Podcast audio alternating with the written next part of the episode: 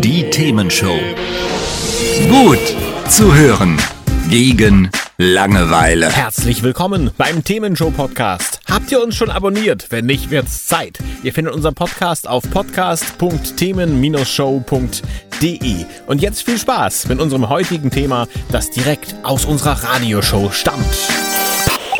So, was ich in der Zwischenzeit mal für mich selber auch recherchiert habe, weil das fand ich jetzt so schon auch ein spannendes Unterfangen. 58 Meter haben wir jetzt eben gerade vor äh, der Musik sozusagen mitgenommen, dass der Meeresspiegel im Worst Case ohne Grönland, hast du gesagt, das ist ja noch nicht mal der Ja, Worst Case, genau. aber dass sozusagen der Meeresspiegel bis zu 58 Meter steigen könnte. Also wenn wir alles verbrennen, was wir haben, was Genau. wir zum Glück nicht mehr vorhaben inzwischen, ne? Ja, das stimmt wohl. Aber ich habe mich dann mal gefragt, was heißt denn das eigentlich so, wenn ich mir so vorstelle, Nordsee hier um die Ecke, was äh, die Deiche betrifft, wie hoch ist denn so ein durchschnittlicher Nordseedeich? Mhm. Und gib mal, gib mal eine Schätzung ab. Was würdest du sagen? Wie hoch ist der, wie hoch ist so ein Deich? Wann geht der so hoch? Das ist schon eine ordentliche Treppe, da, wenn man so auf so so einen Deich laufen kann. Weiß nicht, 15 Meter, 20? Nicht ganz. Es sind also laut den Recherchen, die ich eben gerade mal auf die Schnelle machen konnte zwischen den Moderationen hier, sind es äh, acht bis neun Meter. Acht bis neun nur. Ja, Also und noch 50 letzt- Meter oben drauf. Genau, und das ist ja letztendlich nur äh, auch dafür da, dass wenn es eine Sturmflut gibt, dass das dann sozusagen hält. Jetzt muss man natürlich dann auch nochmal nicht nur den Meeresspiegel, den erhöhten Meeresspiegel raufrechnen, sondern ja auch dieses Plus, damit dann auch bei einer Sturmflut nicht alles über Wasser äh, läuft oder Ja. unter Wasser, wie auch Ja. immer.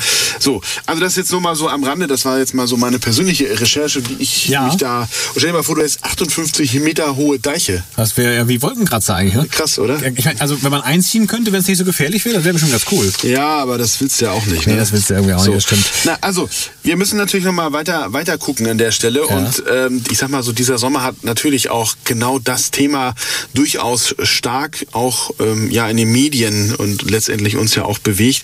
Das heißt, erst kam der Starkregen, dann kam die Sturzflut und dann die daraus resultierenden schlimmen Schäden. Ja, Allerdings, das war ja nur wirklich nicht schön anzusehen. Ähm, ja, nach wie vor ist natürlich gerade so im Ahrtal und auch um, um, rund um Erft, äh, da ist halt immer noch nicht so viel wieder aufgebaut. Klar, weil das wirklich ja, das war ja kaum vorstellbar, wie schlimm die ganze Verwüstung da aussah. Und insofern muss man ja sagen, dass angesichts der offensichtlichen Wetterdaten waren vielen Meteorologen schon früh klar, solche extremen Regenfälle mit bis zu neun oder bis zu 93 Liter pro Quadratmeter Regen hat es seit Beginn der Wetteraufzeichnung noch nicht in Deutschland gegeben. Und das musst du Also- auch mal überlegen. 93 Liter pro Quadratmeter. Genau. Das sind 93 Milchpacks aufeinander gestapelt. Ne? Das ist schon pro. Quadratmeter. Pro Quadratmeter. So, und da muss natürlich sagen, das muss ja auch erstmal so, ein, so eine Infrastruktur, also so ein Gully-Netzwerk auch erstmal ab, abtransportieren. Ne? Eben, das genau. Ist, äh, also ich, ich könnte es nicht, das wäre mir zu schwer. so, das heißt, ähm, wenn man da nochmal äh, weiterschaut, eine Studie der World Weather Attribution, ja, in Zusammenarbeit mit dem äh, deutschen Wetterdienst, zeigt jetzt auch, dass weniger sichtbare, die extrem Starkregenfälle von Juli und die damit verbundene Hochwasserschäden sind mehr, äh, Entschuldigung, sind sehr große Nochmal, sind mit Ja. sehr großer Wahrscheinlichkeit auch eine Folge des Klimawandels. Ja, das sagt äh, Frank Kreienkamp, der Leiter des regionalen Klimabüros beim Deutschen Wetterdienst in Potsdam.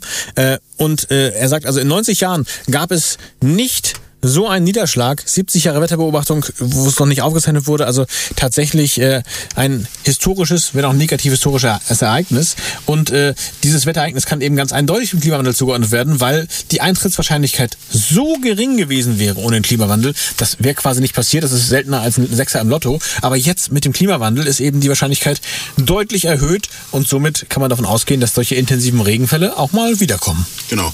Das heißt, extreme Wetterereignisse wie Starkregen und anhaltende Hitzewellen, das darf man ja auch nicht vergessen, Ja. ist ja auch nicht unbedingt ähm, in den vergangenen äh, Jahren so doll gewesen wie jetzt in den letzten zehn oder letzten fünf Jahren, äh, werden schon bei einer globalen Erderwärmung von 1,5 Grad Celsius in Europa und vielen weiteren Regionen auf der Welt deutlich häufiger auftreten.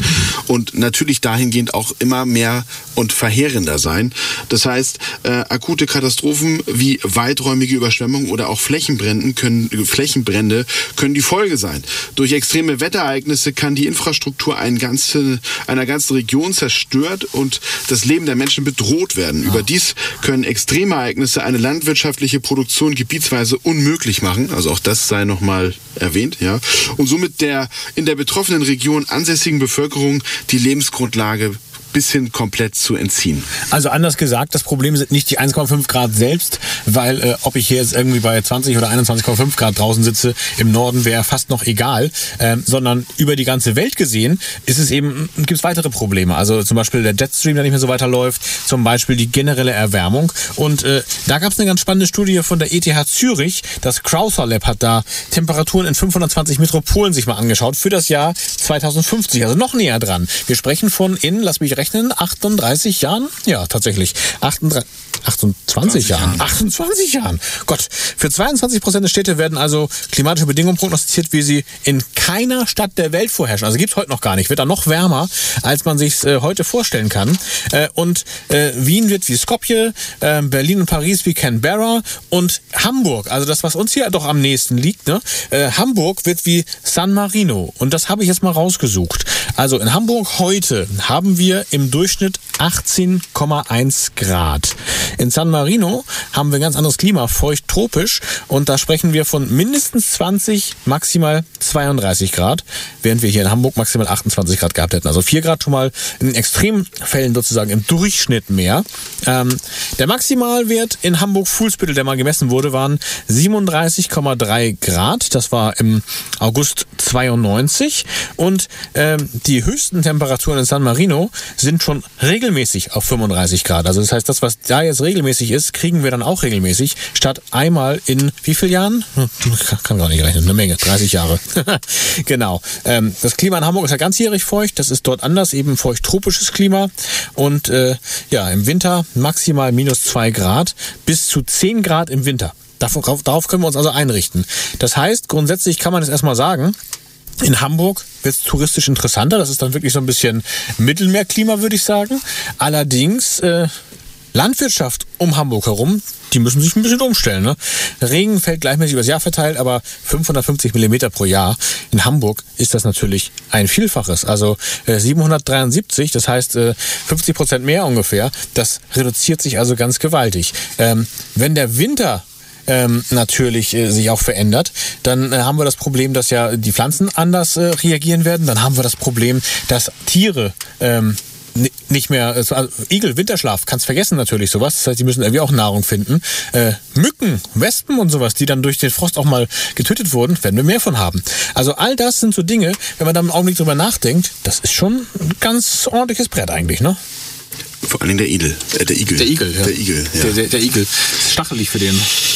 Ja, ähm, insofern muss man ja sagen, ähm, außerdem können besonders bei stärkeren globalen Erwärmungen auch bisher unwahrscheinliche, aber katastrophale Ereignisse wie das Abschmelzen des grönlandischen Eisschilds, wir hatten das eben schon mal, nicht ausgeschlossen werden. Ja, das Oh, heißt ja. also, da ist noch mehr Potenzial drin, wenn man es so schön sagt, ja. Wobei das noch nicht sicher ist, wie stark das wird. Aber ich persönlich Genau. glaube, das geht in die Richtung. Geht ja schon los jetzt. Ne? Genau. Der Meeresspiegel steigt durch das Abschmelzen von Eis auf dem Festland, wie beispielsweise durch die Gletscher, sowie durch das wärmebedingte Ausdehnen des Meereswassers an. Das heißt, dadurch sind niedrige gelegene Küstenregionen und ganze Inselstaaten von der Überflutung bedroht. Also wie zum Beispiel Norddeutschland. Ja, also das äh, nur mal so als äh, Beispiel genannt.